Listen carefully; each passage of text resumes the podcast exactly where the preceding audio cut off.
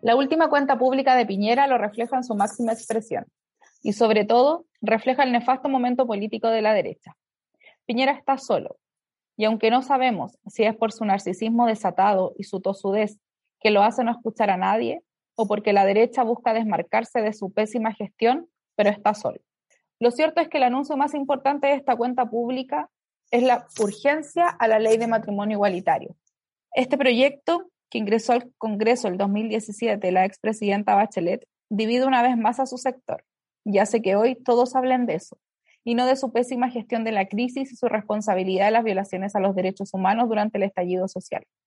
Sobre los presos de la revuelta, dijo que en nuestro país no existen presos políticos, dando un portazo a la ley de indulto que se está impulsando en el Congreso.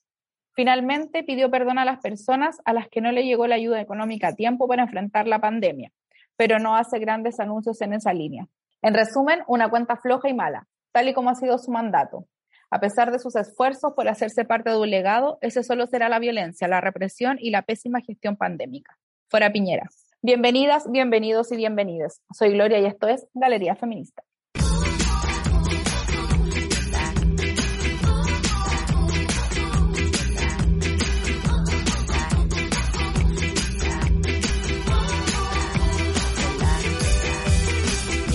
Bienvenidas, bienvenidos y bienvenidas. Ahora sí es capítulo 13 de Galería Feminista, esta tercera temporada. La semana pasada dijimos 13 todo el rato, pero nada, estábamos apuradas parece porque era el capítulo 12. Así que hoy día sí que estamos en el capítulo 13. Maca, compañera, bienvenida. ¿Cómo estás? Hola, oye, caché que ese día tuvimos la confusión y yo parece que era la que dije 13, sí, tú 12. De hecho, y sí. El terminé diciendo como no, el 13. Ay, ya bueno, 13.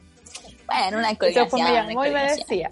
No, un pequeño detalle. Igual vamos avanzando en esta, en esta galería feminista y en estos eh, capítulos de esta temporada número 3. ¿Cómo has estado? Bien. Eh, la pregunta, la pregunta que nuestros auditores y auditoras están esperando. ¿Te vacunaste, Macarena? Me vacuné. Muy bien. Me como el hoyo. ¿Cómo le agarró la vacuna, compañero? Eh, ayer piola, pero hoy día he estado como con dolor de cuerpo, así como cuando uno dice, hoy como que me quiero resfriar, así. me encanta ese Y el brazo me impactó, así como queriendo sacar un paso de la despensa, como, oh, el peor dolor. Pero, pero bien, contenta por ya haberme podido vacunar al fin. Bacán. Eh, la, ¿La china o la alemana? ¿Cuál le pusieron? La, la Sinovac es la china, ¿o no? Sí. Ya, la China. Sí, la no, China. ya. Bienvenida, bienvenida otra, al 5G. ¿cómo, ¿Cómo que se llama? AstraZeneca. Pfizer. Astra, no, pues, la, la o última. sea, la Pfizer es la alemana. Ah, Cancino y AstraZeneca son las últimas que llegaron. Esa, esa. Creo que la Cancino es solo una dosis. Y la AstraZeneca, la segunda dosis es como tres meses después. Como que es más eh, alejado el, el periodo en el que tienen que poner la segunda dosis. Según he leído por ahí. En, redes sociales. Oye, eh, quedémonos con la vacuna porque eh, el COVID no para, eh, la positividad no baja y el gobierno sigue haciendo lo mismo. Así que demos un repaso rápido a, lo que hemos visto estos días y, y el pase, pues el famoso pase de movilidad que ha hecho que la gente realmente se mueva demasiado y las cuarentenas, bueno, que si bien la última cuarentena no fue muy efectiva, ahora es mucho peor, ¿no? Sí, y bueno, el martes se anunciaron algunas comunas de la región metropolitana que es cierto retroceden a cuarentena y la verdad es que el panorama, así como lo vamos viendo, es bien desalentador. Yo creo que el jueves eh, van a entrar, por lo menos, no sé, Providencia, Las Condes, Vitacura, eh, a cuarentena van a retroceder también, yo creo, me tinca, porque han aumentado Oye, como que muchísimo todos los tenemos, casos. sí, como que todos tenemos esa misma sensación. Yo igual siento que como que vuelvo en cualquier minuto a la cuarentena porque eh, las cifras están, estamos como en un loop interminable, como decimos aquí a veces, estamos como en una meseta de la que no podemos salir, que son eh, la positividad del 12% en la región metropolitana. A nivel país hoy día estuvo en el 10 y eh, alrededor de los 7.000 casos cuando hay más de 7.000, si es bien digo, 7.000 casos, sobre 7.000, eh, cuando los exámenes eh, superan los 70.000, porque si bien hoy día recibimos algo de 5.000 casos, eh, los exámenes no alcanzaban los 50.000. Entonces, esa es más o menos como la positividad y la cantidad de contagios que hemos tenido ya de manera reiterada hace rato ya. Oye, pero ¿qué nos preocupamos? Si en Argentina hubo más de 40.000 casos, así que nosotros estamos bien. Oye, qué, qué eso. es que esa, ese afán de em, compararnos con la región, bueno, no sé, como que ya está bien por un montón de cosas, pero em, población, número de habitantes, así como vean, hay como demasiados factores que eh, hacen que no que no podamos compararnos de manera tan directa, ¿cachai? Así que nada. No, y, esa necesidad de siempre como intentar compararse con el otro, loco, si tenía tu población y te estás dando cuenta de lo que está pasando acá y que, está afectando a la gente, ¿cuál es la necesidad de ir y compararte con los demás? En verdad a la gente no le importa cómo están los demás, le importa cómo están acá y lo que están viviendo ellos y que están teniendo eh, necesidades, ¿cierto? Que no están teniendo lucas necesarias, de que no les llega la ayuda que necesitan, como ahí es donde hay que, enfocarse. No Exacto. Oye, y, precisamente sobre las ayudas, bueno, em, se supone que ahora sí viene la renta universal para el 100% del registro social de hogares, menos el 10% de los más ricos, o sea, es el 90%, es como el 10% es el que no está en el registro social de hogares, como que eso todavía no ha estado 100% claro, pero eh, se supone que por fin eh, va a llegar un, un, ingreso que abarca a muchas más personas que como lo ha sido al principio. Eh, recordemos que al principio celebró el gobierno un bono de 60 lucas por persona. Hoy día por fin se está discutiendo la línea de la pobreza, que son 177 mil. Eh, estamos bastante lejos de eso, por supuesto, pero, pero nada, ya llevamos más de un año en pandemia y recién el gobierno se está abriendo a hacer lo que tendría que haber hecho en el minuto uno. Sí, heavy, en verdad. O sea, qué bueno que al menos se estén eh, mostrando luces de que algo de conciencia tienen y de que en verdad se está dando cuenta de que la gente realmente no, no está pudiendo vivir, ¿cachai? Con la, con la situación actual, así que, pucha, ojalá que llegue a buen puerto, digamos, todo está... y que no sean puros castillos en el aire. Exacto. Oye, precisamente sobre los anuncios y sobre lo que anunciábamos en la editorial vamos a comentar un poquito ahora porque eh, justo hoy día que estamos grabando martes, como sabe toda, toda nuestra audiencia, eh, fue la última cuenta pública de Piñera. Por fin, o sea, como que yo decía así como, lo mejor de que sea la última es precisamente eso, bueno, es como ya no vamos a tener que bancarnos esta weá. Hoy día leí a alguien que me, me, hacía mucho sentido en Twitter, me sentí muy identificada y era así como, soy muy republicano me encantan estas instancias, como que toda mi vida he visto como estas cuentas desde que existen, ¿cachai? La, la weá pero desde Piñera así como que se me pasaron las ganas. Y yo siento lo mismo, como que antes yo como que muy atenta, eh, siendo, sintiéndome oposición siempre, por supuesto, eh, así, así como que escribía que dijo y no sé qué, hasta tomaba notas cuando era más chica y todo, pero ahora ya escuchar a Piñera es, bueno, una tortura, así que eh, por suerte es la última. Oye, tú quisiste, perdón, mira, pero ¿siempre quisiste estudiar periodismo o...? Eh, siempre, eh, siempre, siempre no, pero como desde los 14, 15, Ay, como en segundo medio. Pero eso es siempre. sí, en serio. Cuando más chica quería ser eh, arquitecta. En verdad quería ser como decoradora. Más que arquitecta era como decoradora mi papá trabajaba con, mi papá es tapicero, entonces mi papá trabajaba con una decoradora que como su profesión era arquitecta, entonces él me decía, no, estudia arquitectura porque así vaya a poder como ser más bacán, y yo así como en grupía igual, ya, porque quiero ser decoradora. Y encontraba todo tan bonito que combinaba todo, así como, muy ligada la pega del pues, pero ya después, claro, como en el colegio, cuando empecé como a entender ciertas juegas, eh, quise estudiar periodismo. Bueno, me gusta desde ahí mi republicanismo y veía las cuentas públicas y las elecciones me encantaba y me encantaba como tomar nota, güey. Claro, que me llamó me gustaba caleta. Sí, me llamó la atención que me dijera así como desde chica y me gustaba tomar nota y yo como, mmm, bueno, a puertas de los 34 puedo decir que hace más de 15 años, a lo menos más de la mitad de mi vida eh, tenía más o menos claridad con lo que quería hacer. Igual bacán. sí, bacán. Y que te gusta, pues. Sí, pues obviamente. Así que este es mi espacio donde yo ejerzo el periodismo libre, afortunadamente, gracias a nuestra cruzada y a Fulgor. Así que esta es mi trinchera y no la voy a soltar nunca. Así como eso no se va a acabar. nunca me voy a ir, no me van a sacar. Oye, ya, volvamos, volvamos. Volvamos a la última cuenta pública de este señor y eh, destaquemos un par de cosas eh, pequeñas, pero que fueron como las, entre comillas, relevantes. Y la primera es que no dijo lo que se esperaba que dijera que tenía que ver precisamente con la eh, gestión pandémica, ¿no? Y que no hubo ningún anuncio concreto para ir en ayuda de esta familia a las que le pidió perdón, eh, cosa extraña en este sujeto, pero eh, lo hace solo a las familias que a las que no les llegó la ayuda económica, pero ninguna mención a las familias o a las víctimas de derechos humanos tras el estallido social, que era como un gesto que podría haberse esperado, ¿no? Pero no anuncia nada respecto a mejoras o ayudas, como digo, para para las personas y para enfrentar la pandemia. Sin embargo, eh, habla del matrimonio igualitario y volvió a dejar la cagada, pues, y como que no sabe hacer otra cosa, como que está auto boicoteando a la derecha, así como yo no entiendo, entiendo mucho cómo qué busca. ¿Qué crees tú que pasa en ese ser humano? Oye, pero ¿y no será que, que de verdad lo hizo a propósito? Como para que la de verdad se centrara la, la atención en eso, ¿cachai? Generar polémica, porque nadie, nadie asegura que en unos días más no va a salir, ¿cachai? Eh, diciendo todo lo contrario, porque eso la cagada Capaz, pues te imaginas, no fue mi intención. claro, y con eso la, creo que sí. la arregló mm. toda y nadie más habló de la cuenta pública, pues, ¿cachai? Como lo que decís tú, o sea, ir y pedir perdón a las familias a las que no les llegó la ayuda y como hacerse consciente de eso y todo, pero no dar una solución real en el momento, realmente es como me los paseo, chao, ¿cachai? Y pone este otro tema sobre la mesa que obviamente iba a generar mucha discusión dentro de su propia coalición, entonces, mm, no sé, me huele a... Es lo que se decía hoy día, como en las reacciones tanto de la oposición como sobre todo del oficialismo, que quedaron como espantados, salvo Evópoli, que trató ahí como de sacar un poco de rédito. Eh, la bancada angélica está indignada, eh, la UDI ni qué decir, se desmarcaron absolutamente.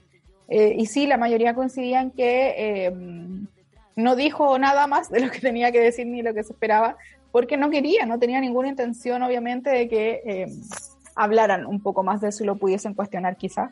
Y tira este voladero de luces, que es una ley del gobierno de Bachelet, que está durmiendo en el Congreso, le pone urgencia y hace que todos estén hablando de eso, obviamente, la prensa, y eso sería todo. Pues así pasó su última cuenta pública como decías tú en el en, la editorial, floja y mala. con eso la, la, dejamos sintetizada porque malísima. Oye, sí. Bueno, eh, cambiemos de tema porque ya Piñera suficiente, ya han hablado mucho en las noticias, nosotros hay una pasadita nomás que había que hablarlo, por supuesto, pero eh, vamos al fútbol, pues vamos a nuestra otra pasión, como decimos siempre acá en Galería Feminista, porque eh, estamos contentas y tenemos miedo. Lo vamos a decir así. así como soy como Rafa Gorgo. Así como que estoy asustada, pero estoy contenta. La, semana pasada lo anunciamos y efectivamente eh, la Católica pasó, pasó de fase. Pasamos a los octavos de final de Copa Libertadores y justamente hoy día fue el sorteo y nos toca enfrentarnos nada más y nada menos que a Palmeiras. ¿Qué, te pasó a ti cuando supiste? Ya, ¿qué, ¿qué, te pasó a ti? de verdad dije como, oh, conche mi madre, weón. Y después realmente lo empecé a comentar con mi familia y fue como, no, o sea, es que de verdad es lo que hay, es lo que es donde estamos y la verdad es que igual eh, lo prefiero eh, antes que flamenco o mineiro, ¿cachai? Como no pudo, no pudo haber tocado peor. Yo creo que, que si estamos en esta y, y, logramos sacar el aguante adelante después de, de lo difícil que fue de la primera parte de la Libertadores, eh, tengo fe, tengo fe, si hay que tener fe, ya, si no... No, sí, igual, con todo, si no, ¿para qué? Si no creyera en esto, mejor que no me meter el fútbol. Si no, si no se sufre, no es católica, así que ya, ¿para qué? ¿Para qué? Si uno sabe. Acá, ¿no? Pero, pero ponerle bueno, pues yo creo que, o sea, si bien es, es difícil, tampoco es como que Palmeiras venga haciendo eh, los tremendos partidos del último tiempo. Entonces, como ya el, el, peso, pero, pero tampoco es un, un equipo que tú decís como, ah, ya, la perdimos desde el principio. Hay que salir a, a jugarla con todo nomás. Exacto. Además que igual Palmeiras perdió con Defensa y Justicia. Sí, pues. allá, de hecho. Así que, eh, no, en Argentina. En Argentina perdió eh, Palmeiras con, con, Defensa, así que mm, nada, hay que darle, hay que enfrentar esta situación. no, pero imagínate, 10 años sin pasar a, a, los octavos de la Copa, obviamente se agradece. Fue un partido muy entretenido el otro día. Eh, contra eh, Atlético Nacional acá en, en, Chile, digamos en Santiago. Así que a celebrar igual lo que se pueda y esperar eh, que se reanude la Copa Libertadores después del receso de Copa América, que ya vamos a hablar también de esa situación. Pero vamos al fútbol femenino. ¿Tienes ahí por ahí el resumen de la fecha? Sí, voy. El resumen de la fecha de la primera A en el fútbol femenino, Palestino goleó a Cobresal, le ganaron 7-0. Santiago Morning, eh, que está liderando en este momento el grupo A de, de primera, eh, también le ganó a Santiago Wanderers con seis goles a uno. Eh, Fernández Vial venció 3-1 a Deportes Iquique. Y eh, la UDEC al fin ganó. y, y, lo más gracioso es que ganó con un autogol de Puerto Montt, de Deportes Puerto Montt. Pero, pero ganaron, vamos, chiquillas, hay que ponerle con Lo importante. Sí. Eh, la U de Chile nuevamente goleó esta vez a Everton y eh, Yesenia López eh, tuvo un hat-trick, que es como lo, destacable del partido. Y en este momento está liderando el, grupo B junto con Palestino, ambas tienen 12 puntos. Colo Colo eh, también ganó, le ganó a Deportes La Serena 8 a 1 y en este partido la Coti Urrutia anotó 5 goles. Así que igual hay tremenda jugadora de la selección. Qué buena. Por otro lado, Deportes Temuco empató con Audax Italiano y eh, suma su primer punto en el, en el torneo con este empate. Lo que nos importa. las cruzadas ganan en Antofagasta, buenísimo, le mandamos todas las felicitaciones a las cabras y todo el aguante. Eh, estuvieron bien sólidas en el partido, jugaron cierto de, de visita y ganaron 2-0 y bueno, lo más destacado del, del, partido fue que la Anto Canales atajó, un penal, así que igual eh, muchas felicitaciones para ella y, bacán a las cabras. Pues. Ahí igual comentábamos con las chiquillas eh, en el partido que, que había público en las gradas, o sea, no en no hay no las gradas, afuera de la reja. Claro, afuera de la reja y, y, y nada, pues, bacán igual como que hace recordar lo que es estar en el estadio, que todos queremos volver. Y, y también por otro lado decir de que el fútbol femenino igual mueve gente, que la gente tiene ganas de ver fútbol femenino y, y que, que se releve esto como eh, más para arriba, porque que realmente queremos poder ver los partidos, porque también lo que ha pasado en este, en este campeonato es que se están jugando ocho partidos por fecha y muchos de ellos se están jugando simultáneamente, entonces da menos posibilidad de que se puedan eh, visualizar los partidos, ya sea por TV abierta u otros canales, pero, pero finalmente hacemos un llamado a que eh, no es solamente culpa de la NFP que esto ocurra, sino que también de los clubes y la disponibilidad que ellos, eh, cierto, eh, expresan que tienen. Así que, mm, así que nada, pues una lata que se estén, que no se puedan estar visualizando los partidos y, y, ojalá que se, que como siempre lo decimos, que se profesionalice pronto el fútbol femenino para que para que se acerque a las niñas, a los niños y que sea cierto una igualdad de oportunidades en, en este deporte que tanto nos gusta. Exacto. Oye, destacar también que eh, la Católica gana después de una derrota que fue súper brígida, que lo comentamos la semana pasada, así que eh, es importante que se hayan repuesto tan rápido las chiquillas también, que hayan viajado a Antofagasta y hayan podido eh, ganar este partido con, con, todo el ímpetu que, que, le pusieron también, así que nuestro saludo.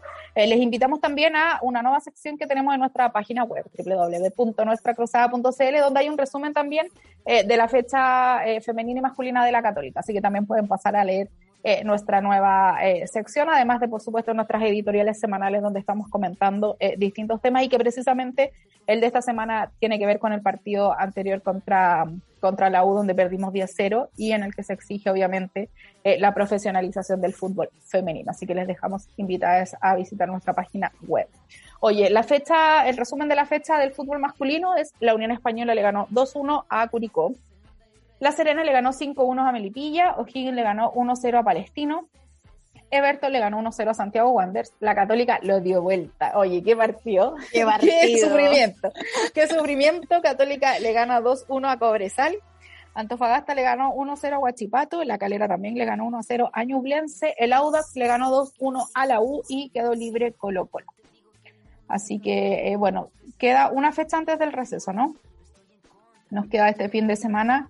Eh, o no, parece que es después de la, En dos más se, se para el torneo por la eh, Copa América, que es la otra polémica de la fecha, que la vamos a comentar también, porque finalmente se va a jugar en Brasil, con toda la caga que está en Brasil. Se tienen que ir para allá los pasajes porque allá se va a jugar eh, la Copa América, que es la Copa América que iba a ser el año pasado en Argentina, después se cambió a Colombia, hubo estallido en Colombia y ahora se va para Brasil. Que era el único país donde realmente eh, iban a aceptar que se hiciera la Copa América pensando hasta en la manzacagá que está en Brasil, Bolsonaro y, su negacionismo a la, a la pandemia. O sea, le ha dado dos veces COVID al weón, pero no existe la pandemia, un invento. Así que ahí, ahí los tienen. Oye, y también en medio de protesta, eh, también la gente en, en Brasil ha estado protestando en los últimos días precisamente por la mala gestión de Bolsonaro em, respecto a la pandemia, exigiendo vacunas, porque Bolsonaro prácticamente no ha comprado vacunas para la población. Y en medio de todo esto, y de que es uno de los países a nivel mundial con más altas cifras de, de, contagios y de muerte, em, se va a hacer allá, la Copa América. Oye, que vi esa cuestión igual, como no solamente, o sea, ya Brasil eh, es un caso puntual, ¿cierto? Por lo que estábamos comentando recién, pero el otro día veía como una gráfica de, de la vacunación en Latinoamérica y es heavy, o sea, Chile ya es verdad que se la, se la ha jugado con la vacunación y como decíamos en el capítulo anterior, cierto, no es como eh, una solución mágica que nos va a salvar del COVID, pero obviamente es algo que aporta, no cuando se sacan ciertos pases de movilidad como el que tenemos en este pero, pero, bueno, eso es algo extra, pero en general Latinoamérica está muy baja la, la tasa de vacunación y es igual, es súper preocupante y habla de la desigualdad también que existe dentro de nuestra propia región. Exacto. Oye, em, es bien preocupante como señaláis tú eh, esta situación. Eh, Chile fue uno de los países que estuvo a punto de em, ser sede de esta Copa América eh, tras la suspensión en, Colombia. Em, finalmente fue por un tema de impuestos. Mira cómo nos salvó el neoliberalismo. como que la Conmebol quería que no le cobraran unos impuestos y Chile dijo, nica. Así que, así que mira, se supone que por eso quedó fuera Chile, pues según se especula, ¿no? Obviamente no, no sabemos el detalle, pero al parecer fue un tema ahí como eh, de ganancias que no iban a tener acá y como que un poco se negaron a eso y eh, Brasil aceptó las condiciones de la Conmebol. Así que nada, esperar que no pase nada muy terrible, que no haya un contagio masivo entre eh, no solo los futbolistas, sino que principalmente la los trabajadores que tienen que estar en torno a la realización de estos partidos. Así que, claro, que vamos a estar obviamente atentas y avisando aquí eh, la próxima semana si es que existiera o no algún cambio en ese sentido. Oye, y la selección chilena se prepara para la fecha clasificatoria que tenemos antes de la Copa América este día Cuando ustedes estén escuchando este podcast, seguramente se va a haber jugado recién o se va a estar jugando el partido. Bueno, después o antes, porque me imagino que la hora del partido nadie nos va a escuchar, lo sabemos. Se va a estar jugando el jueves 3, el jueves 3 la eh, fecha clasificatoria de Chile contra Argentina en Santiago del Estero. Eh, no va a ser en Buenos Aires esta vez, también tiene que ver un poco con el tema sanitario, así que Chile va a viajar en las próximas eh, horas al país trasandino. Pero la noticia la hizo el mismo sujeto de siempre, ¿no? No fue culpa mía, mi familia está bien, yo estoy bien. ¿Qué hacía en el club hípico este ser humano? ¿Qué, ¿Qué onda? Así como, ¿qué pasa por su cabeza? Oye, hoy día hubo harto cuestionamiento al respecto porque Arturo Vidal dio eh, positivo a COVID-19. Eh, además presentó fiebre y estaba hospitalizado hasta que comenzamos este programa. Y em, bueno, lo más complejo es que eh, las delegaciones de futbolistas y de deportistas de élite tienen una, un permiso especial para entrar a, a, Chile y no tienen que hacer este, esta mini cuarentena de cinco días que se exige a cualquier persona que viene del extranjero porque se supone que los futbolistas y los deportistas de élite permanecen en una burbuja sanitaria durante todo el proceso. Así lo hace, por ejemplo, la Católica que está jugando partidos internacionales, eh, cuando va, vuelve inmediatamente, los jugadores no pueden salir del hotel salvo para ir al estadio y eh, lo mismo pasa con los equipos, por supuesto, que vienen a Chile. Sin embargo, Arturo Vidal llegó hace cinco días a Chile y eh, realizó actividades eh, sociales, por decirlo de algún con modo. medio Chile, niña. Está junto con medio Chile, se subió fotos más encima, se ahora con las redes sociales uno lo sabe todo. No, y ahora, ahora eh, retoma eh, sentido Natalia Valdebenito en el Festival de Niños. No, que juegue igual, que juegue igual. Oh, tanto que esa weá como, oh, no puede ser que hayan pasado tantos años y estemos en la misma, weá. Y sigue pasando esto, oye, sí, en realidad es eh, tragicómico eh, lo que sucede, así que Ahí es heavy, como intentaron también como tapar todo esto, ¿cachai? O sea, eh, sacan un comunicado y dicen como hay un jugador, ¿cachai? Que, que está como, Claro, además que está como con síntomas, claro, como quién es, quién es. Al final es peor porque nos damos cuenta de que lo siguen encubriendo, ¿cachai? Como que lo siguen y se le cuidando. sigue permitiendo. Exacto. Y se le sigue permitiendo, como es como que es Vidal y como que en la misma línea de cuando chocó el auto eh, curado en un casi- afuera de un casino y como que le decía al Paco que lo detuvo, así como te estáis cagando a medio Chile y es como, no, amigo, así como no eres alguien diferente, tienes que cumplir con los protocolos igual, tienes que ser responsable igual. Eh, claramente no lo ha hecho y no lo va a hacer, yo creo que nunca, pero pero esperamos que igual tenga consecuencias, ¿cachai? Hoy día la, la señora que responde todas las preguntas, la subsecretaria Daza, eh, dijo que se iba a, investigar, obviamente, esta situación porque eh, no se puede, ¿cachai? Así como faltó a todos los protocolos, a- se pasó por cualquier parte, digamos, a todo el país que estamos intentando cuidarnos, a la misma gente que tiene que de una u otra manera viajar eh, por emergencia y tiene que hacer como una cuarentena en un hotel, ¿cachai? Y él no, pues como él se fue y chao, así que bueno, esperamos que a la selección le vaya bien, obviamente, en los partidos de clasificatoria, Obvio. más allá de este impasse eh, de Arturo Vidal, por supuesto, y eh, nada, pues tenemos esta doble fecha entonces, eh, primero versus Argentina y luego versus Bolivia, que se va a jugar en San Carlos de Apoquindo, el partido que es acá en, en Chile contra Bolivia. Así que nada, pues vamos a estar atentas, obviamente, informándoles lo que acontece con la selección chilena eh, y, obvio, como decíamos, también con la Copa América, que es lo que se viene en los próximos días. Oye, vamos a escuchar música. Te dejo presentarla a ti porque tú elegiste esta canción. Ya, me encanta esta canción porque también habla mucho como de, sé que está muy manoseado el término de la solidaridad, pero, pero para quienes, verdad, la, la entienden eh, desde lo político y desde el, el estar, ¿cierto?, para, para la otra y apoyarnos entre nosotras las mujeres, es una canción súper bonita que habla como de esta misma unión y del estar para las demás, así que vamos a escuchar a la Fran Valenzuela con La Fortaleza. Todo lo que ha pasado me ha llevado hasta hoy. Miro adelante por el horizonte, la culpa la entierro y me voy. Paco maleta, respiro profundo y no miro hacia atrás. Sol que se pone, sol que sale, me acompañará. Creí lo que dijeron, los quería escuchar. Un grito vivía esperando salida, rogaba por su libertad. Toda una vida en la fantasía sin poderme a mí ni mirar y ahora veo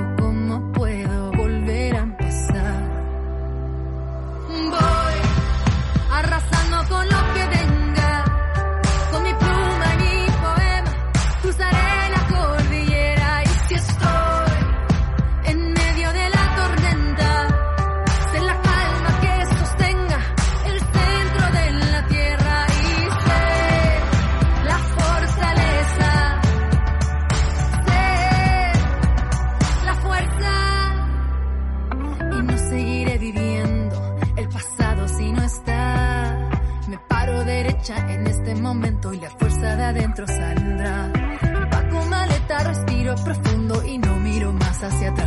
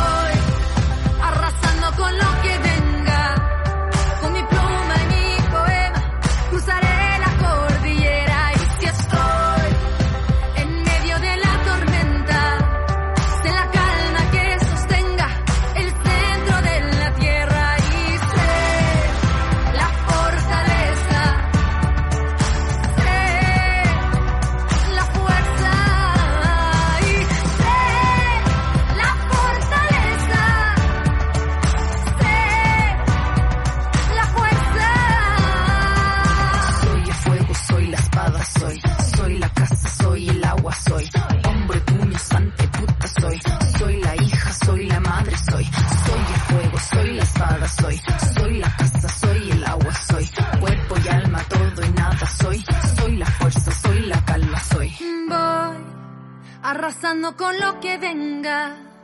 Llegaré hasta donde pueda y que nada me detenga. Y si estoy en medio de la tormenta, firme como la madera y suave como seda. Y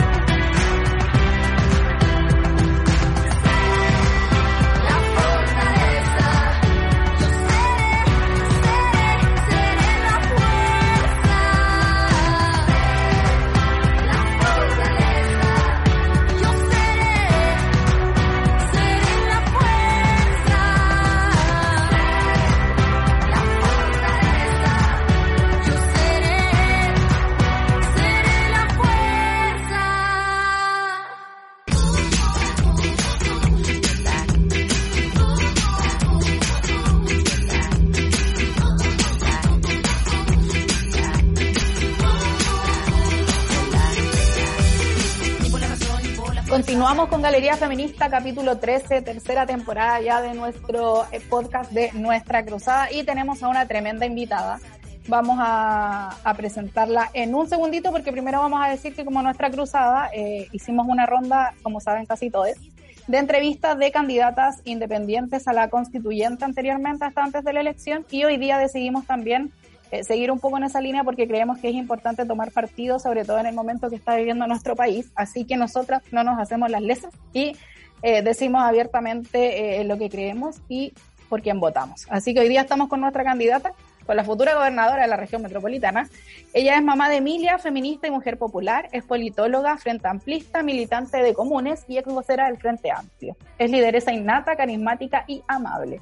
Apasionada, igual que nosotras, por el fútbol, el baile y la princesa Leia. Y cruzada, por supuesto. Así que, Karina, bienvenida a, nuestra, a nuestro podcast aquí, a nuestro tablón virtual, como le decimos nosotras.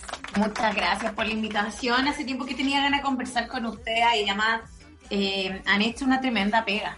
Creo que ha sido re importante para, para toda la hinchada cruzada, incluso para, interpelar a nuestro propio equipo. Eh, la última vez que pude como tener un contacto directo con nuestra cruzada fue ahí en, en, este encuentro que hacer la estaba con eh, Católica para su gente, ahí en un colegio, que se hizo como una... En agosto cruzado. Así es, agosto cruzado, eh, y que fue eh, uno de los últimos eventos previos a la pandemia que se pudieron hacer. Sí. Eh, es más, yo tengo la pañoleta de nuestra cruzada, la moradita, que es en la casa.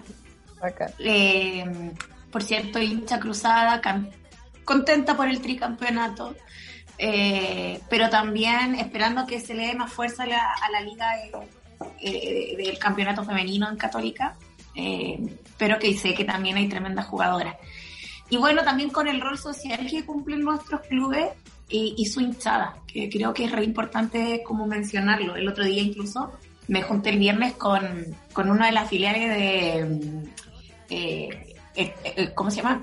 Eh, filial 19 de abril de eh, Colo Colo, del Club Social y Deportivo de Colo Colo, porque eh, era divertido, porque cuando les dije que era cruzada, que ellos ya lo sabían, por cierto, me empezaron a molestar, pero en muy buena, en muy buen fair play. Eh, yo le dije además que no había mucha oferta de candidatos gobernadores del, del Colo. O sea, así que o era una mujer cruzada o era un hombre cruzado. Ahí hemos estado como dando esta batalla. Bacán. Oye, Karina, partamos por la católica entonces. Pues te queremos preguntar, ¿qué es la católica para ti? Es, como raro definirlo porque es- es como que es. Como que es como que está. Es como que uno es parte de y como que es parte de uno. Eh, es más, creo que una de las cosas que más me ha dolido es no poder ir a ver Católica al estadio eh, o estar a veces en reuniones y que Católica esté jugando y estar mirando así como en, el lado lo que está pasando en el partido.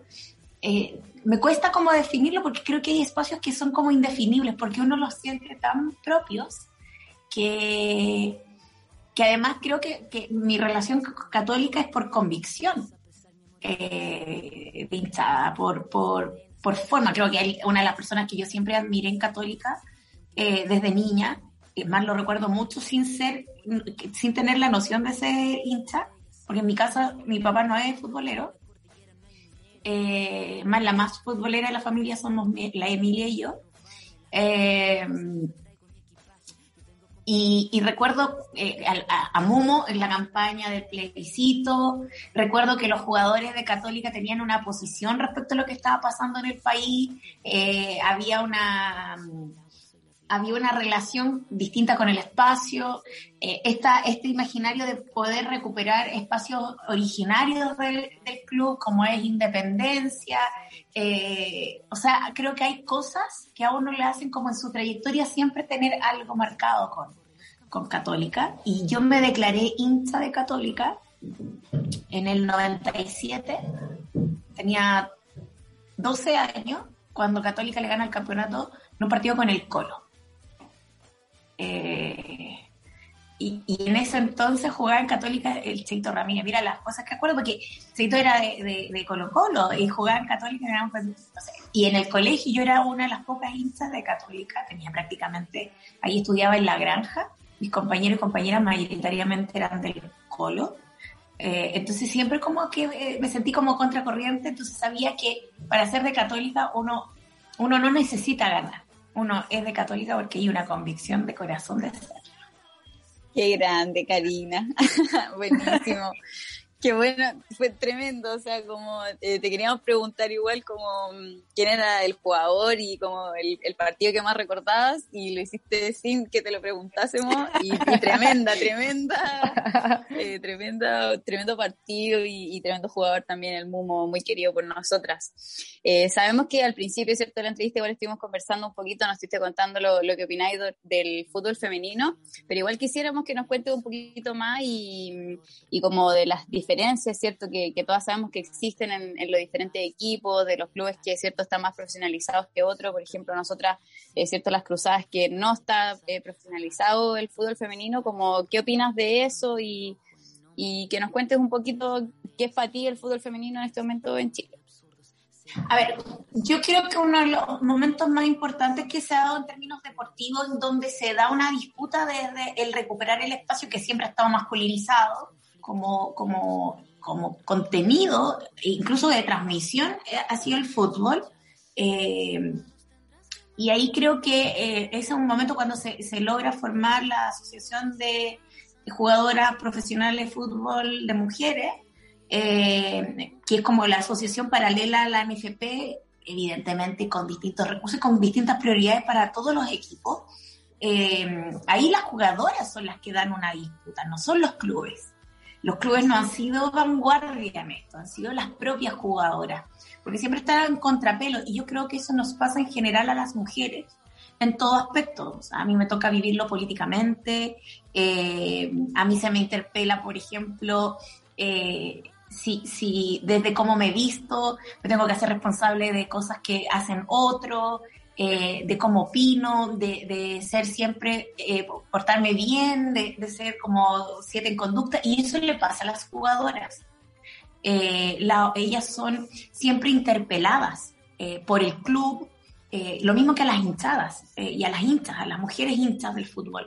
Y ahí creo que hay una deuda creo que no solo hay que aplaudir lo que avanzaron mujeres muy importantes, como incluso la otra vez yo lo hablaba con Yone de Roosevelt, que es, es, parte de esta asociación, una de las fundadoras de la Asociación de Fútbol Femenino, eh, de, jugadoras profesionales.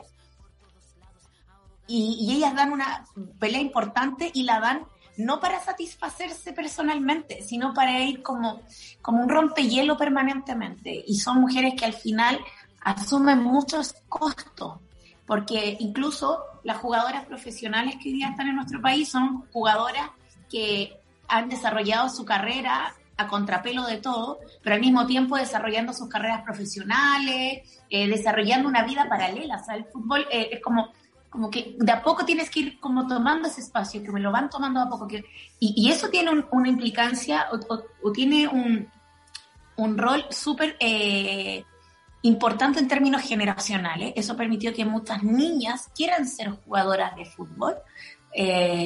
yo recuerdo, Emilia, mi hija, quería entrar a los cadetes, a cadetes de, Católica, eh, a la escuela de, fútbol.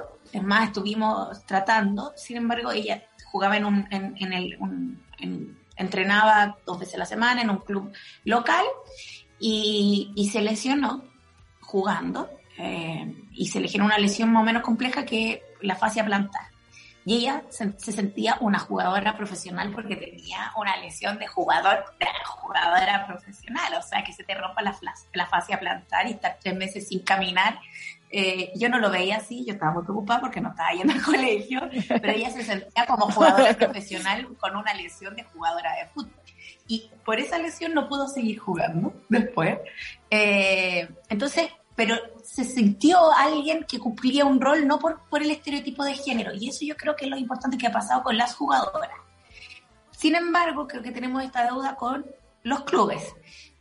Y una de las deudas más grandes, yo, una vez, yo hacía un programa con, ah, era panelista en un programa de, la, CNN que se llamaba En la Barra, iba como, como hincha de católica, eh, y una vez, se hacía como entre política y, y, fútbol y deporte en general, pero fútbol principalmente. Y una vez estábamos con Patricia Muñoz, la defensora de la niñez, y que ella es de, eh, del Colo, y, Fernando Paulsen, que era el que conducía, nos pregunta qué, cargo nos hubiese gustado eh, ser o tener, nos gustaría tener, como en el Estado. Entonces yo lo quedé mirando porque yo en realidad, a mí, como, como yo estudié ciencia política porque me gusta la teoría política, el análisis político y todo eso. Sin embargo, yo le dije, en realidad yo nunca he querido tener como un cargo de, ser candidata, no, nunca he sido una fan ser candidata. Eh, pero le dije, si hay un cargo que a mí me gustaría es ser presidenta de la NFP, porque tiene un olor a naftalina, a masculino, a a todo lo del siglo XIX, que yo siempre he encontrado como un desafío poder algún día que una mujer conduzca la NFP.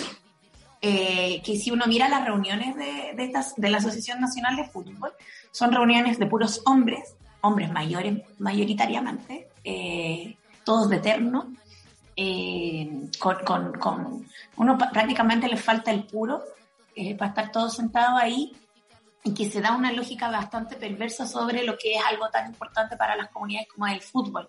Entonces creo que hoy día también tenemos que dar esas disputas porque la NFP tampoco ha sido un lugar donde a las mujeres se les ha permitido estar. Eh, todavía nuestros clubes, yo espero que algún día Católica tenga eh, a que alguien quien dirija el club también sea una mujer. Pero no cualquiera, sino que también de una perspectiva de profundizar y darle más aire al fútbol femenino de, como rama, eh, profesionalizarlo, hacerlo tan competitivo hoy día como es el equipo en términos del fútbol, de la Liga Nacional. Además, eh, nadie dice el fútbol masculino, dicen el fútbol, eh, en esta universalidad. Y yo creo que nosotras también tenemos que ir a pelear esa universalidad. Eh, ¿Por qué nosotras tenemos que siempre recalcar que somos mujeres? Y es por un tema muy importante, por la invisibilización permanente. Entonces tenemos que mostrar que estamos. Eh, entonces el, fútbol se da como consciente colectivo que es masculino. Entonces el fútbol femenino es para la diferenciación. Cuando nosotros también somos parte de ese, de ese contexto como mujeres hinchas. Eh, entonces yo espero que algún día nuestro club, eh, además yo entiendo, y lo, lo, lo de ser feminista estar en católica y cabalgar con la contradicción de la Iglesia Católica. Eh, o sea, creo que, que, cabalgar contradicciones como nuestra adicción, sobre todo cuando siempre se pone que católica es un club de los sectores de la clase más acomodada. Cuando nuestro club se forma en un lugar muy popular, eh, con un arraigo muy territorial, con una vocación de club social y deportivo profunda, eh, y, creo que es lo que a alguna le conmueve seguir, y por algo el Mumo, incluso eh, otros jugadores que, que, han marcado presencia en la discusión política, Rodrigo Gómez, incluso no puede tener diferencias, pero hay una posición nítida, no, no, es un club que sus jugadores tiendan a rehuir de la, de la discusión. Mario Lepe, eh, Mario Lepe siempre cuenta, una, una vez lo escuchaba, de que el Mumo fue quien le generó la, el gusto por leer eh, y de debatir políticamente. Eh, y, yo ahí creo que por eso no es cualquier ídolo el Mumo para todas nosotras y para todos nosotros los cruzados, porque tiene un, cumple un rol de incluso de interpelarse internamente al club con el rol que cumplía. Eh, el otro día fui a trotar para el inicio de una campaña y me puse en la bolera del Mumo y, había, eh, y me regalaron la biografía, eh, Luis Avendaño, la biografía del Mumo. Eh, y creo que también hay mujeres, una de las primeras jugadoras, en Católica también había, históricamente ha habido, ha habido jugadoras, e mujeres hinchas importantes que han dado batallas, que ahora se están viendo los primeros avances eh, pero ¿cuánto ha costado? ¿Cuántas de ellas incluso han sido invisibilizadas en esta lucha? ¿Cuánto cuesta eh, abordar el tema, eh, que es una de las discusiones, yo creo, en el mundo feminista, cómo abordamos las situaciones críticas que se viven en los clubes respecto a las violencias, a la violencia dentro del estadio, hacia la xenofobia, la misoginia, y cómo desarraigarlos culturalmente. Y, eso demuestra que como club, como incluso ustedes en nuestra cruzada, han levantado una posición muy crítica y autocrítica con el club.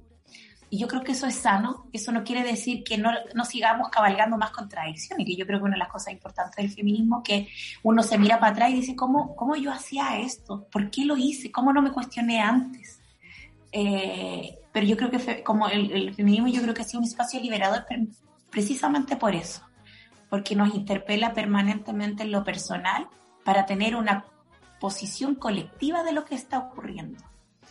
Eh, eso quiere decir que si uno se mira para atrás, evidentemente, eh, si se pone uno la vara, evidentemente uno tenía también sus comportamientos erráticos, también reproducíamos ciertas lógicas y las permitíamos. Hoy día lo importante es habernos cuestionado y que ustedes estemos, estemos cuestionando al equipo que lo estamos interpelando, que nos interpelemos a nosotras, yo creo que es importante. Y es un tremendo avance para, para el club. Yo muy orgullosa de, de nuestra cruzada. Muchas gracias, Karina. Realmente lo que, como resumen, eh, todo lo que planteaste es lo que nos pasa y es lo que nos llevó también a, a formar este, este espacio, esta agrupación, obviamente, y seguir cuestionándonos para adelante, porque, eh, como decir, tú siempre van surgiendo nuevas cosas que cuestionar. Así que bacán como poder compartir contigo esta visión y, y, estos temas cruzados, pero estamos en una campaña, así que no podemos no preguntarte otras cosas, por supuesto. Y eh, queremos preguntarte cómo, eh, cómo proyectas tú eh, una región feminista, porque estamos seguras de que vamos a tener una región metropolitana feminista. a ver, ¿cómo la proyecto? Creo que va a estar marcada por profundas contradicciones eh, creo que eso es lo más eh, relevante. Por ejemplo, cuando queramos, ¿y por qué hablamos de una ciudad feminista? Porque pensamos en una, una, ciudad democrática y participativa, donde las personas no sean invisibilizadas. Una de las cosas que tiene el patriarcado es que tiende a invisibilizar lo que no le acomoda, lo que no le gusta, lo que le, genera eh, disminución del control del poder. Eh, y eso se ve en la construcción de la ciudad, por ejemplo, cómo las personas son expulsadas de los sectores, de los barrios eh, donde nacen. ¿Por qué? ¿Por qué? Porque viene el, el sectores más acomodados, las oligarquías, incluso las, eh, las pseudo aristocracias, los sectores acomodados, a trincherarse en un lugar. Voy a contar la experiencia incluso que pasa en, en, en, en la zona de Loarnechea todo lo que era lo Barnechea era una zona donde había personas también de origen muy humilde, pero a propósito todo el crecimiento y la plusvalía que se ha generado con la especulación del suelo en la comuna, eh, muchos tienen que emigrar, es decir, se les expulsa. ¿Y dónde se les expulsa? Al sector de la periferia, el sector sur, norte o poniente. Eh, ¿Por qué? Porque sus hijos, sus nietos eh, no tienen la capacidad de pago de la especulación del suelo. entonces se les expulsa. Y eso pasó también en Las Condes. Eso también pasa en distintos lados de, la región. Entonces, ¿cómo la podemos pensar la ciudad? Primero, el reconocer y el visibilizar a las personas, sobre todo mujeres, niños y niñas adolescentes y personas mayores, eh, que son las primeras invisibilizadas cuando se generan las situaciones críticas como las que vivimos hoy día a nivel nacional. Y ahí tiene que ver cómo recuperamos los espacios públicos, cómo, cómo no solo pensamos en megaparques, que al final terminan cerrados, eh, eh, enrejados, donde la gente no puede ingresar, cómo mejor construimos espacio público local, directo, permanente, a, metros del hogar. Eh, no que se tengan que trasladar en auto para pagar la autopista, para, entregar a para entrar al Cerro Chena, o para pagar estacionamiento a la concesionaria de lo que está ahí en el parque metropolitano, o eh, después vemos que en el parque Amengual de, de Pudahuel también hay que pagar el estacionamiento. O sea, la perspectiva de una ciudad inteligente, pero una ciudad feminista, tiene que ver cómo le pertenece el lugar y el territorio como autodeterminación. Eh, de, de, una zona importante. Creo que lo más importante también para mí en lo personal, en la definición de la construcción en, esa construcción permanente de una, de, en lo personal del feminismo, es como yo también entiendo mi corporalidad como un espacio de autodeterminación. Y eso uno lo quiere transmitir territorialmente, en términos de cultura, patrimonio, eh, conectividad, trabajo, eh, el reconocer, por ejemplo, el trabajo de los cuidados, el trabajo doméstico como, como trabajo. Eh, no es amor, es trabajo. Eh, y ahí son pasos que uno va dando políticamente. Y ahí la ciudad feminista es importante. O sea, si, si el trabajo, si en la casa eh, o donde vives no hay salas cuna, no hay colegio, no hay, eh, no hay conectividad, evidentemente la ciudad no está pensada para las mujeres, porque está pensada de las masculinidades. Y ahí que queremos recuperar territorios y feminizarlos también, el espacio público, eh, que los cuidados sean colectivos, no solo del espacio privado de lo doméstico, sino que sea de la comunidad. Eh, y ahí, evidentemente, creo que se nos va, nos vamos a, vamos a cabalgar contradicciones complejas. Si queremos, por ejemplo, cerrar la termoeléctrica 1 y 2 de Renca, eso significa un desabastecimiento de energía. Eso es una decisión compleja, es una decisión contradictoria. Eh, ¿Y eso qué implica? Bueno, ponernos al servicio de la comunidad para ver cómo lo resolvemos. Tenemos que, eh, por ejemplo, elevar propuestas, como nosotros decimos, bueno, ocupemos espacios públicos para el desarrollo de energías renovables no contaminantes. Eh, o que, generen menor impacto de lo que genera una hidroeléctrica como la de Alto Maipo. Sea, ahí son discusiones que uno va a tener que dar permanentemente eh, y por cierto eso significa siempre estarnos en permanente cuestionamiento propio y colectivo yo creo que, y ahí creo, pero yo creo que ahí en, la ciudad feminista también significa erradicar las, ir erradicando las violencias normalizadas y acostumbradas que tenemos, que, que, poco a poco también las hemos ido cuestionando. Eh, la violencia no solo dentro del hogar, que entender que no es solo un problema entre privados o de la Cámara de Personas, sino que es un problema con notación pública. Eh, entonces, ahí yo creo que es un elemento relevante para, para construir ciudad. Desde esa misma como línea eh, de la cual nos estabas eh, cierto, comentando, quisiéramos saber eh, si como de esta rupción, ¿cierto? Como de, del patriarcado, como ha estado, ¿cierto? Involucrado siempre en, en, lo político. Quisiéramos saber si también, de qué manera proyectas involucrar a la ciudadanía en, en tu gestión. Mira, yo hoy día lo hablaba, estaba trabajando con el equipo de cultura de nuestro programa, que voy a contarles que hay tremendos eh, trabajadores y trabajadoras de la cultura ahí, por ejemplo, la Andrea Enrique, la Pali, eh, la Paulina, ay, se me olvidó el apellido, la Gloria, eh, y el Pablo Paredes, con quien estamos trabajando en nuestro programa, ellos son los coordinadores. Fíjate que cuando yo hoy día hablaba con ellos, es cómo logramos hacer que en el cargo uno sea una gestión y una articulación y coordinación, no un protagonista. O sea, yo no quiero ser la protagonista del gobierno regional, queremos hacer que la gente se sienta, se sienta que le está pasando el gobierno regional, que está ocurriendo en su vida. Eh, porque no quiero que nos pase lo que pasa, por ejemplo, hoy día con la, con la cuenta pública del presidente, cuando eh, él hablaba, hablaba, hablaba de este Chile, de lo que ha hecho, de su cuenta pública, de, lo, de, que los niños primero, que la educación, que, que incluso haciendo un, anuncio sobre ponerle urgencia a, la discusión del proyecto de eh, matrimonio igualitario.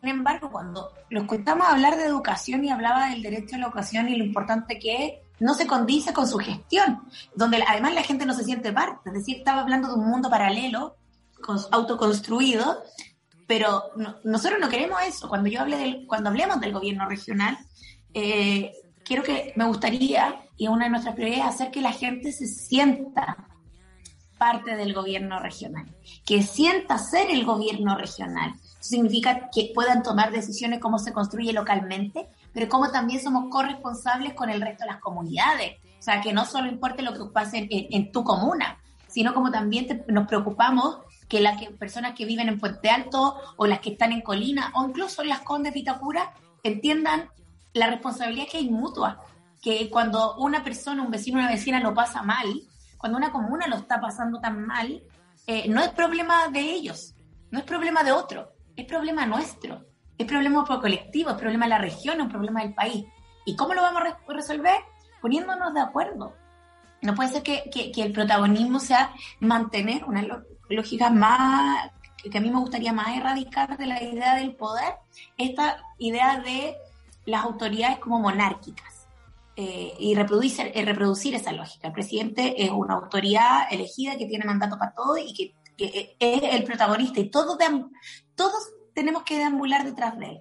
No puede ser que el rol del gobierno regional signifique lo mismo a escala regional, sino que quienes son protagonistas sea la ciudadanía. Y ahí vamos a implementar desde eh, acciones de participación directa, de toma de decisiones, eh, de participación ciudadana, por ejemplo, en, la, en decidir dónde ponemos eh, algún relleno sanitario, cómo mejoramos para reducir, por ejemplo, la, cantidad de residuos que generamos para que no contaminar más, eh, dónde invertimos en términos medioambientales con prioridad los recursos, cómo también protegemos eh, la violencia debido al narcotráfico, la violencia intrafamiliar, el acoso callejero, incluso las violencias políticas las institucionales, las económicas, es decir, cómo vamos, eh, que esto no sea lo que, lo que Karina decidió y firmó, sino que cómo, cómo me siento mandatada a cumplir lo que la gente señala políticamente y de manera democrática.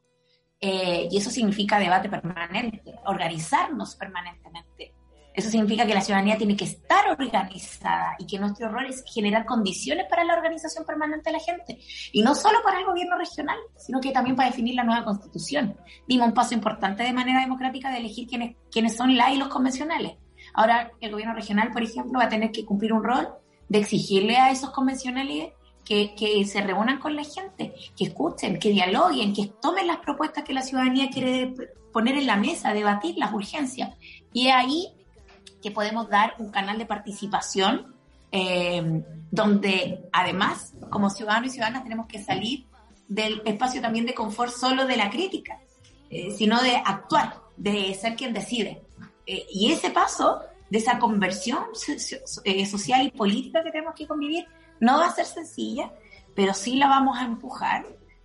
Para eso vamos a trabajar, por cierto, con las alcaldías, con los municipios, vamos a insistir, vamos a, a generar condiciones de ese diálogo, eh, porque lo que la ciudadanía ha marcado con, mucha vehemencia es que quiere hacer las cosas diferentes. El problema es que todavía no sabemos cómo las hacemos, cómo se, es ese diferente, porque no lo conocemos. Es decir, también va a ser un proceso bastante vertiginoso, porque eh, que fue incluso la discusión por el 15 de noviembre, el acuerdo por la nueva constitución, eh, que hace muchos tiempos se venía discutiendo que queríamos una nueva constitución porque ya no queríamos la discusión, la, la, la, la, constitución de Pinochet de la dictadura, pero no sabíamos cómo, cuál era la mejor forma, cómo nos poníamos de acuerdo para escribirla.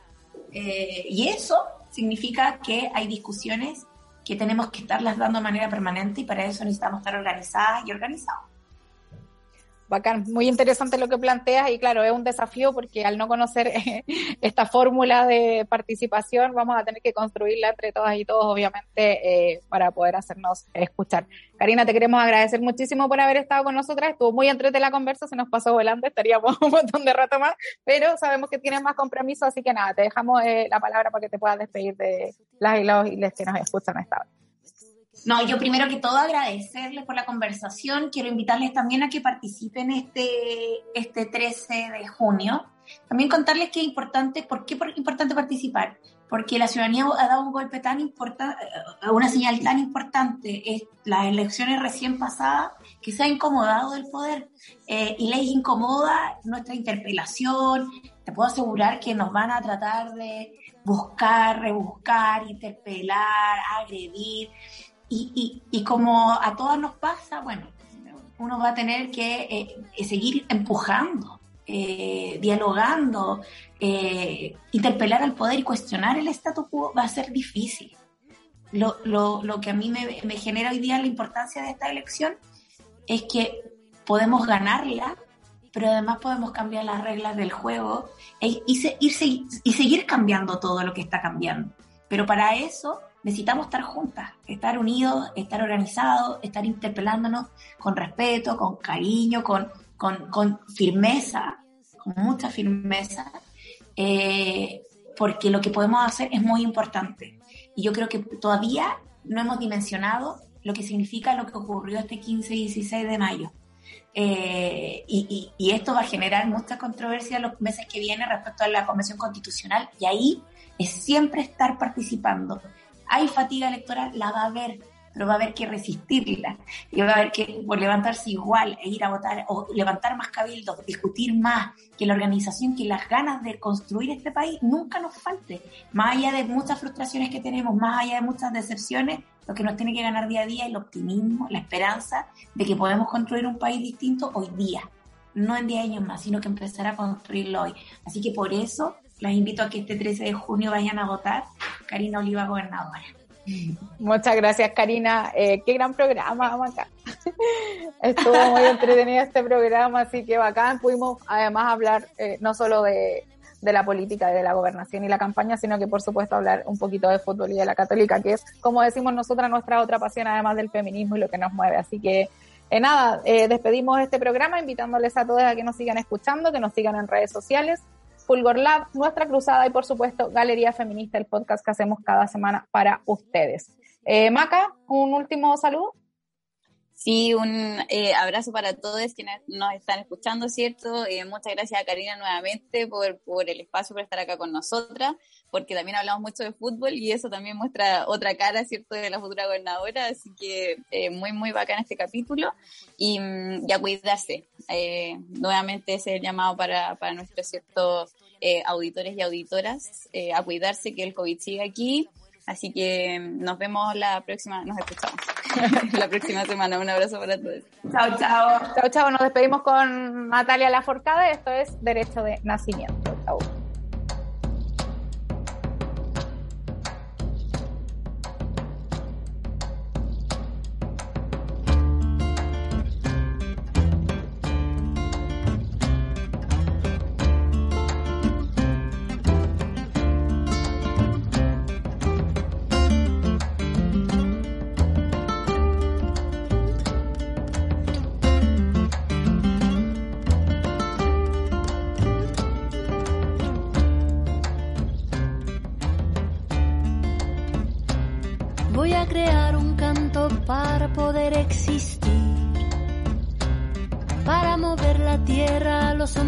Sobrevivir.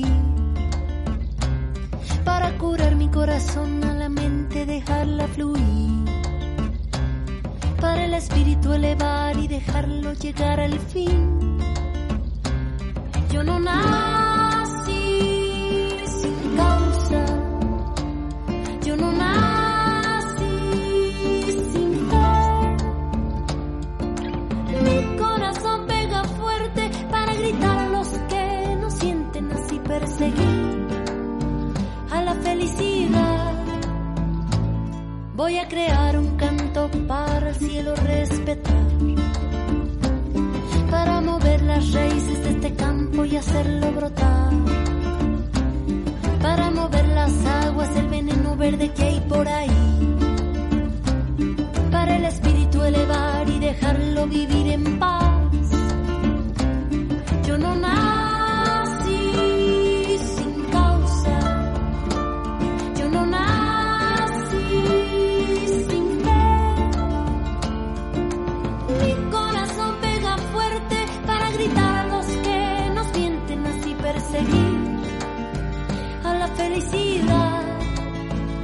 y perseguir la felicidad que es un derecho de nacimiento, es el motor de nuestro movimiento, porque reclamo libertad de pensamiento, si no la pido es porque estoy muriendo, es un derecho de nacimiento, mira los frutos que dejan los sueños, en una sola voz y un sentimiento, y que este grito limpie nuestro viento, voy a crear poder exigir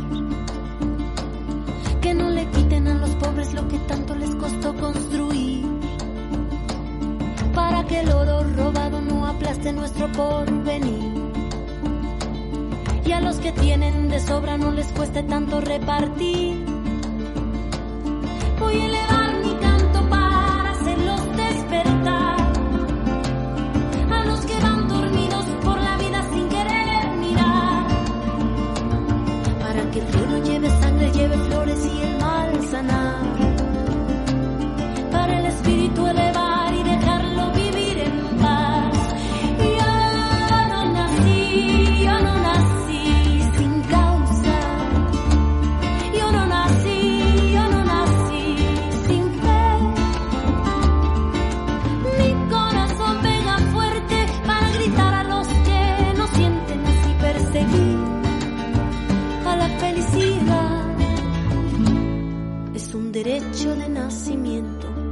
es el motor de nuestro movimiento, porque reclamo libertad de pensamiento. Si no la pido es porque estoy muriendo, es un derecho de nacimiento. Mira los frutos que dejan los sueños en una sola voz y un sentimiento, y que ese grito limpie nuestro viento. Es un derecho de nacimiento, es el motor de nuestro movimiento, porque reclamo libertad de pensamiento. Si no la pido es porque estoy muriendo.